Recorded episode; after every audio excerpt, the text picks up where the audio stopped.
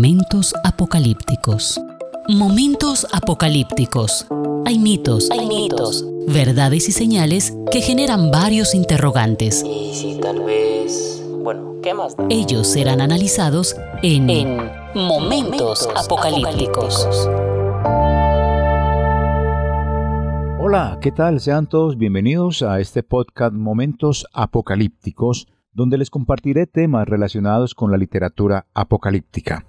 Y para que tengan un acercamiento más claro a la lectura de Apocalipsis o de cualquier texto apocalíptico, los voy a invitar a que hagan el siguiente ejercicio en el momento que les quede fácil. Tomen un directorio telefónico y un diccionario. Léalo. Lea las diez primeras páginas de cada uno de esos textos y luego pregúntese cómo las leyó, qué diferencias y similitudes encontró, qué experiencia le han dejado esa, esa lectura de esos dos textos. Cierto que se leen distinto. Al leer un diccionario y al leer un directorio telefónico se hace distinción de lecturas porque son diferentes. En el diccionario se consulta definición de palabras y en el directorio se buscan números que correspondan a cada nombre. Pues bien, con Apocalipsis ocurre algo parecido. Se lee de distinta manera a un evangelio aunque cuente la misma historia de amor de Dios por la humanidad perdida. Pero acá, en la literatura apocalíptica, la historia, esa historia de amor, se cuenta con unas figuras, con un cordero como inmolado pero de pie, contra un dragón rojo que echa agua por su boca y donde el cordero es el vencedor.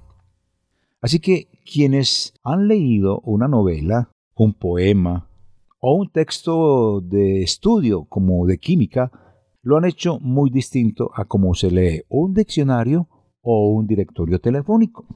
De igual manera, la Biblia se debe leer de acuerdo al género. Por ejemplo, Cantar de Cantares se debe leer no como una alegoría a la iglesia, sino como un drama romántico y sensual. Eclesiastés se debe leer como un tratado de teología y filosofía que expone ideas filosóficas y cada una es refutada por la teología. Los evangelios no se deben leer como biografía, sino como escritos testimoniales de las buenas nuevas que presentaba Jesús. Este estilo es un invento de los judíos, el estilo literario apocalíptico, que se escribe precisamente en los momentos de grandes dificultades.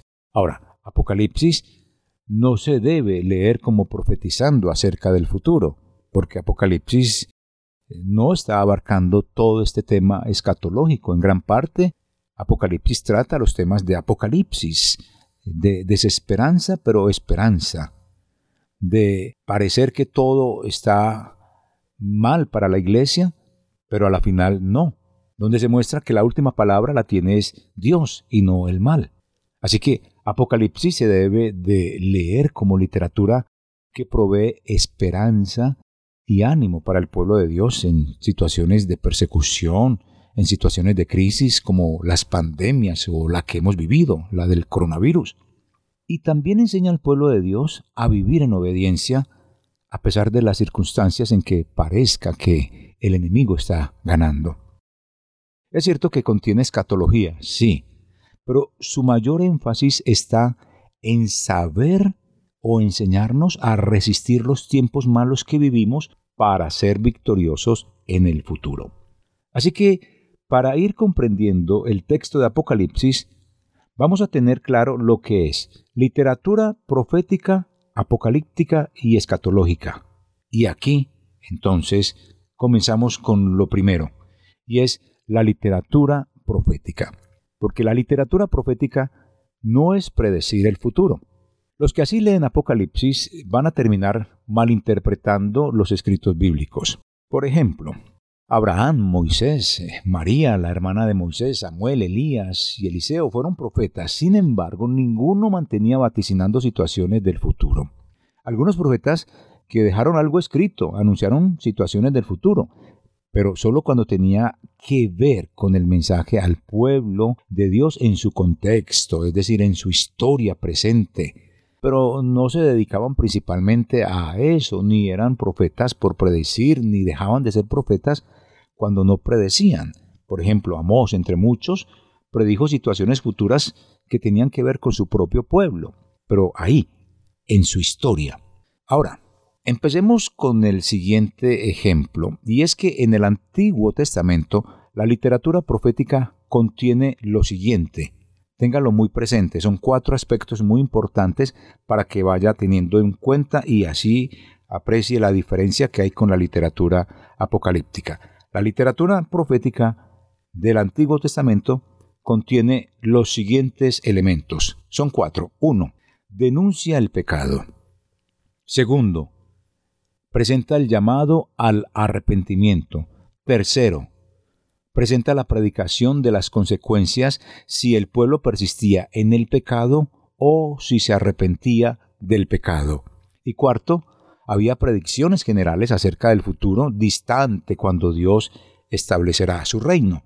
Estas son las cuatro características de la literatura profética. Momentos apocalípticos. Si usted toma el texto de Isaías capítulo 1 y 2, va a encontrar allí un excelente ejemplo de literatura profética. Por ejemplo, capítulo 1 de Isaías, versículo 1 al 15, que hay allí la denuncia de los pecados de Israel. Luego, en el mismo capítulo 1, versículos 16 al 18, anima al pueblo a que se arrepienta. El tercer aspecto está en capítulo 1, versículos 19 al 31, donde se destaca la consecuencia de la desobediencia y del arrepentimiento. Y luego, en el capítulo 2, versículos 1 al 5, habla del futuro reino del Señor. Y en el mismo capítulo 2, versículos 6 al 22, trata del día del Señor, que es el proceso de juicio que precede inmediatamente al reino de Dios. Simplemente escuchemos algo así del profeta Isaías del capítulo 1, donde nos muestra cómo comienza este mensaje profético. Escuchen, oh cielos, presta atención, oh tierra. Esto dice el Señor. Los hijos que crié y cuidé se han rebelado contra mí. Hasta un buey conoce a su dueño, y un burro reconoce los cuidados de su amo pero Israel no conoce a su amo. Mi pueblo no reconoce mis cuidados a su favor. ¡Qué nación tan pecadora! Pueblo cargado con el peso de su culpa. Está lleno de gente malvada, hijos corruptos que han rechazado al Señor. Han despreciado al Santo de Israel y le han dado la espalda. Ok, y luego de escuchar esta partecita del programa, entonces sigamos con lo siguiente. Y es que en la literatura profética, Dios comunica su mensaje por medio del profeta sin que haya una tercera persona involucrada. Dios, Dios le revela directamente al profeta y él va desarrollando esa historia y presenta precisamente eh, el acontecer de todos estos eventos que se va dando a través de los medios históricos y políticos que el pueblo estaba viviendo en ese momento. La profecía presenta las cosas futuras como una continuación de las del presente. Es decir, si Israel estaba viviendo una consecuencia de una desobediencia, le va a decir, si usted obedece, va a tener esto. Y entonces le habla acerca del futuro pero ese futuro depende del presente de ellos, si aceptan o no la palabra de Dios. Así que la mayoría de los profetas del Antiguo Testamento hablan primero de un juicio divino contra Israel y después de un juicio contra las otras naciones. Esto también es claro dentro del mensaje profético. Y es importante decir que esta literatura usa antropomorfismos, es decir, presenta a Dios con características humanas como boca, que tiene manos, que tiene sentimientos, entre otros. Y se habla de simbolismos como la explotación que sufren los pobres a manos de los poderosos al decir frases de esta manera. Los guardianes son perros insaciables y voraces. Eso hace parte de la literatura profética. Ahora vamos a ver la literatura escatológica. Es el segundo aspecto para que tengamos en cuenta cuando nos acerquemos al texto de Apocalipsis. La literatura escatológica habla de los sucesos finales, pero no son exclusivamente los sucesos finales en sentido cronológico. También pueden ser las últimas realidades, por ejemplo. ¿Cuáles son las últimas realidades? La encarnación del verbo, Dios se hizo carne. Eso era una escatología cuando lo anunciaban, pero se cumplió en el momento del nacimiento de Jesús. Otras podrían ser las intervenciones divinas en la salvación de Dios como, como fue la llegada del Espíritu Santo en el libro de los Hechos. Esto era pronunciado o profetizado por los profetas, pero se vino a cumplir en el Nuevo Testamento. Otro aspecto viene a ser, por ejemplo, la destrucción del templo de Jerusalén, de la cual pues Jesús vaticinó eso, y ocurre 30 años después de que Jesús sube a los cielos. Así que la escatología también enseña sobre la meta final como el siglo venidero es un mensaje ya escatológico, el día del Señor, la llegada del Hijo del Hombre, la condenación y la vida eterna, entre otros. Esto hace parte de toda la escatología porque no se ha vivido en este instante todo eso, como la llegada del Señor Jesús, el arrebatamiento, el día del Señor. Así que la escatología está inmersa en la literatura bíblica desde Génesis hasta Apocalipsis y en los profetas cuando se les anunciaba los castigos o bendiciones, que eso dependía de si obedecían o no, pues se constituía en un aspecto escatológico para ellos. Si ustedes hacen esto, se cumplirá aquello, y si no, se cumplirá esto otro. Ahí es escatología en medio de la literatura profética. Y también se ve en la literatura apocalíptica cuando se habla, por ejemplo, de la segunda venida de Jesús o cuando el diablo se ha echado al lago de fuego. Ahí hay mensaje escatológico. Es decir, en Apocalipsis, siendo un tema para las crisis que vive el pueblo de Dios en cualquier época del mundo, del tiempo, ahí también se habla de escatología, cuando se comenta sobre la venida de Jesús, porque todavía no se ha dado. Escuchemos una pequeña canción, un trozo de, un tema de el cantante Luis Guerra que precisamente habla de la venida del Señor Jesús y esto es escatológico.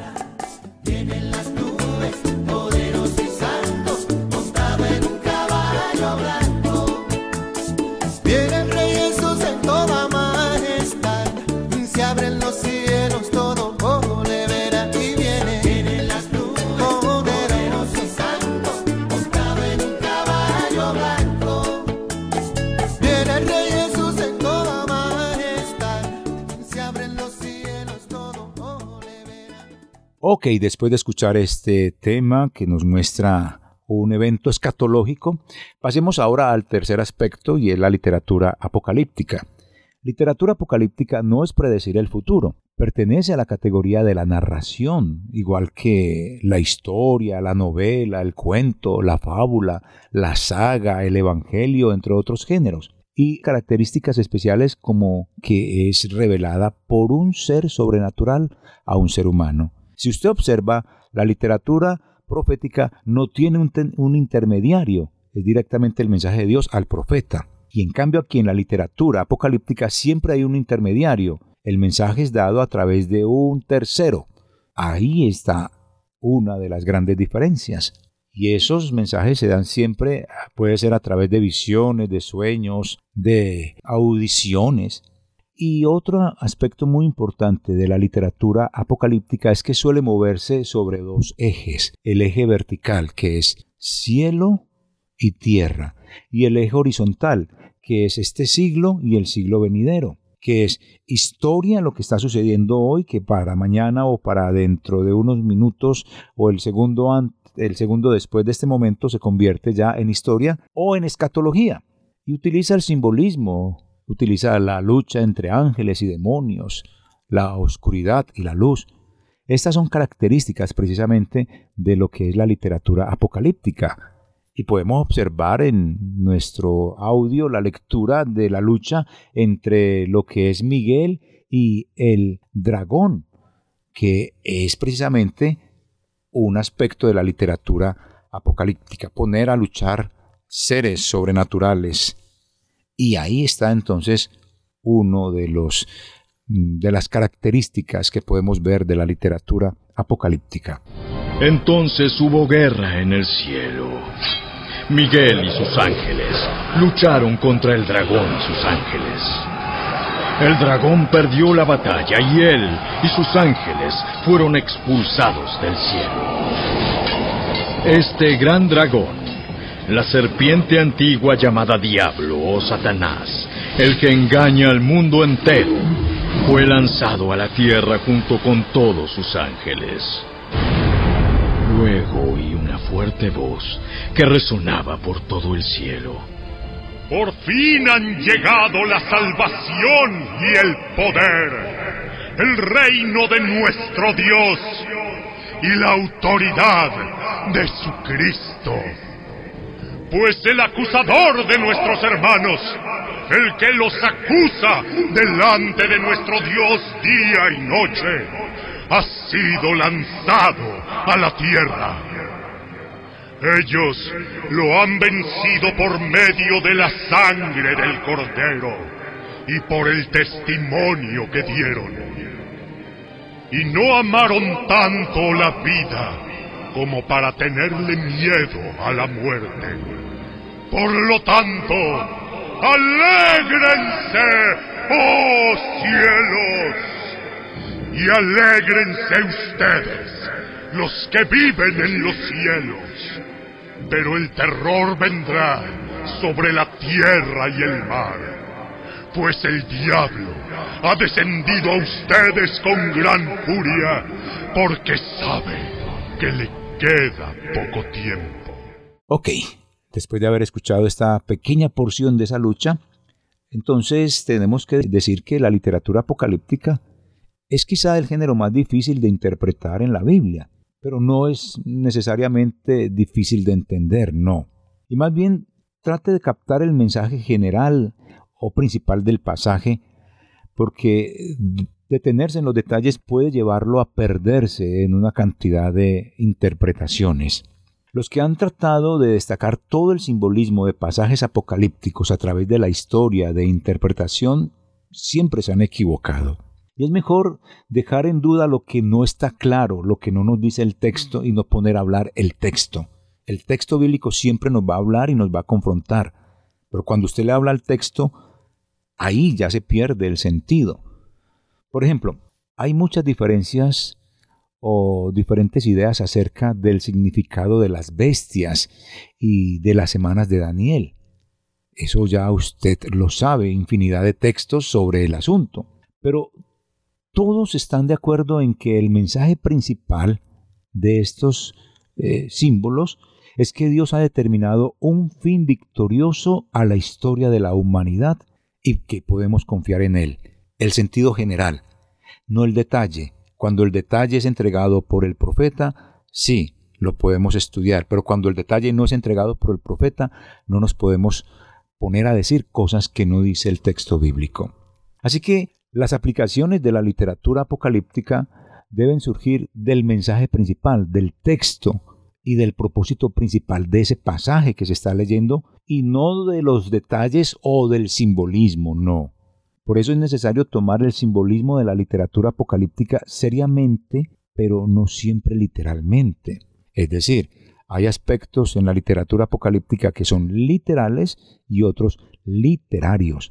Por ejemplo, el mismo texto de Daniel 7:17 dice que las cuatro bestias representan cuatro imperios, posiblemente Babilonia, Persia, Grecia y Roma. Pero no es tan importante que uno pareciera un león y otro un oso. Estas bestias, no. No hay que estudiar leones y osos para interpretar el pasaje, no.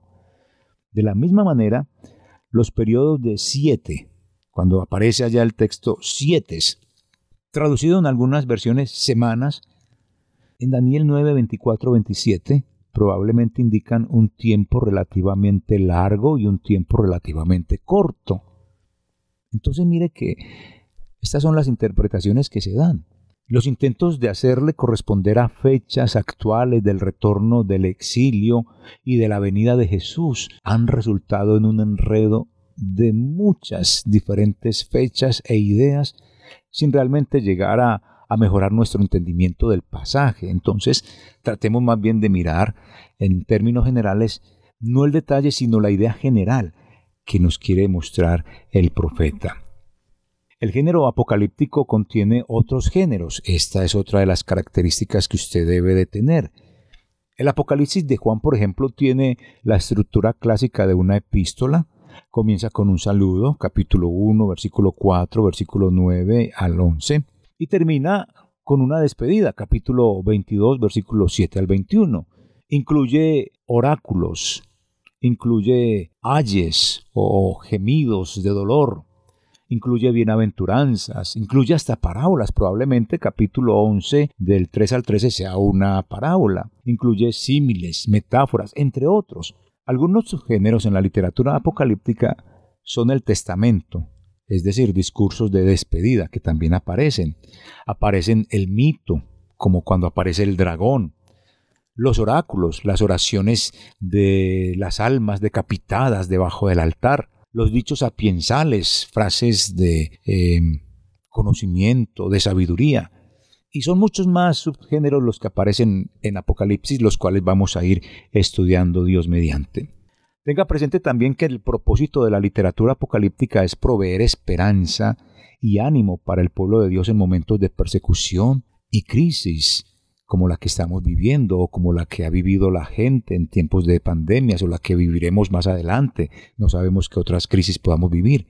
Y enseña precisamente al pueblo de Dios a vivir en obediencia a su palabra sin importar las consecuencias temporales. Eso lo debe tener muy presente usted, estimado amigo. Por ejemplo, en primera a los tesalonicenses, capítulo 4, versículo 13, que es un texto apocalíptico, dice, Hermanos, no queremos que ignoren lo que va a pasar con los que ya han muerto, para que no se entristezcan como esos otros que no tienen esperanza.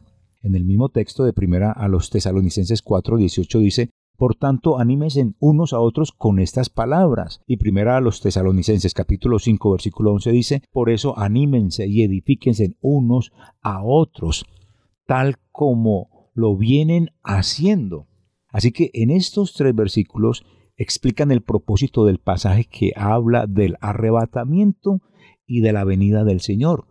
Y otras citas que confirman que el propósito de la literatura apocalíptica es animar al pueblo de Dios en tiempos de crisis y enseñarle a vivir en obediencia a Dios son, por ejemplo, Apocalipsis capítulo 2, mm, versículo 7, versículo 11, versículo 17, versículo 26, Apocalipsis capítulo 3, versículo 5, versículo 12, versículo 21, entre muchos más.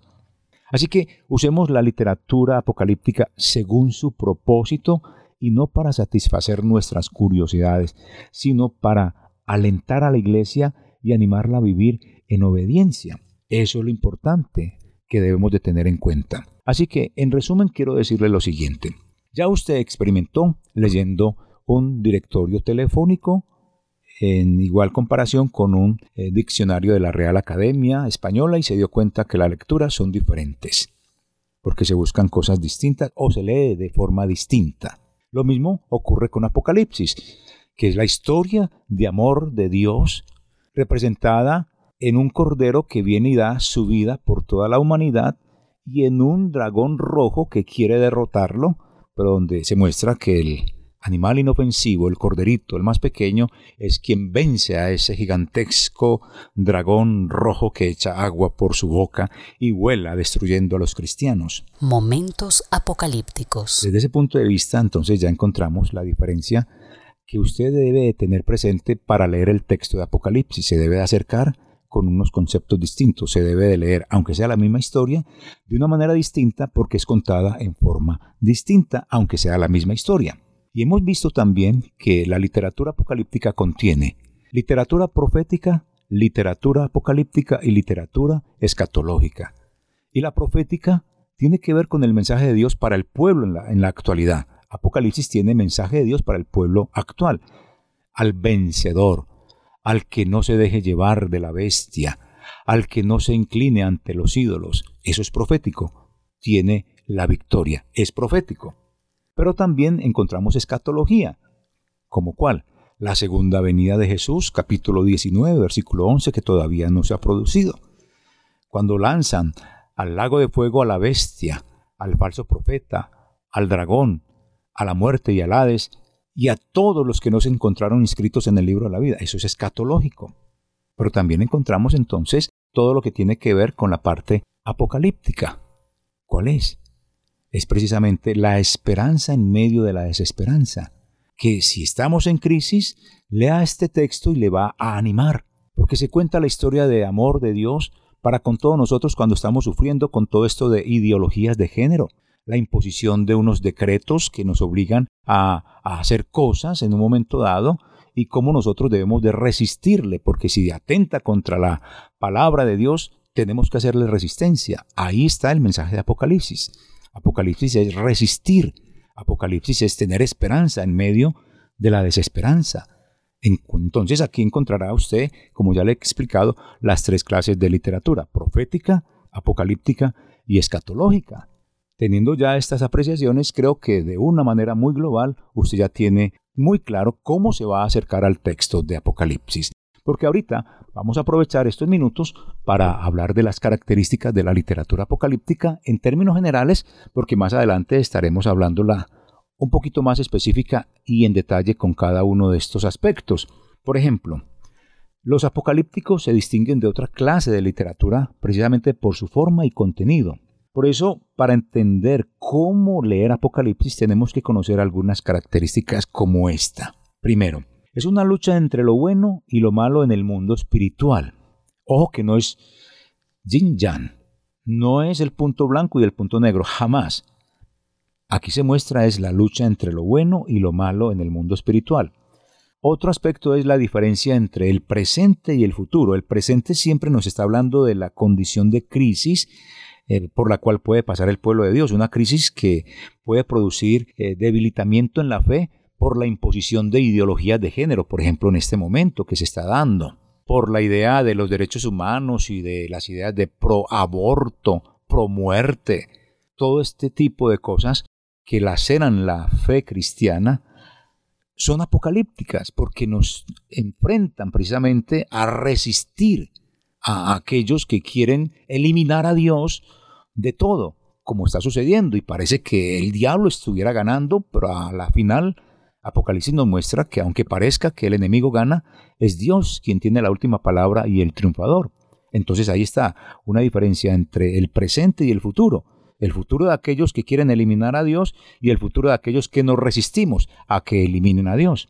Otro aspecto es una expectativa de la intervención repentina del reino de Dios y la destrucción de esta creación. Se espera eso. Cielos nuevos, tierra nueva. Pedro nos habla de la destrucción de este mundo por el fuego. El Antiguo Testamento nos habló de la destrucción del mundo por el diluvio. Mire que entonces son aspectos donde está la intervención repentina del reino de Dios y viene una destrucción de esta creación o transformación. Esto todavía no lo sabemos, no es muy claro dentro del contexto bíblico. Otro aspecto de la característica de la literatura apocalíptica es que tiene una perspectiva cósmica, donde la humanidad no está dividida en razas o en naciones, sino entre los buenos y los malos.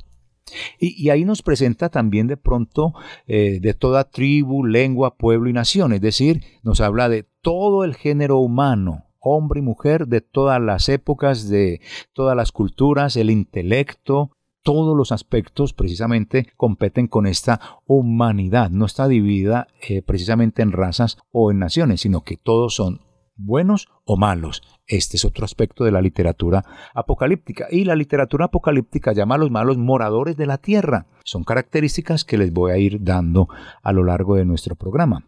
Otra característica es la intervención precipitada de Dios que resultará precisamente en la salvación para los buenos y destrucción y juicio para los malos.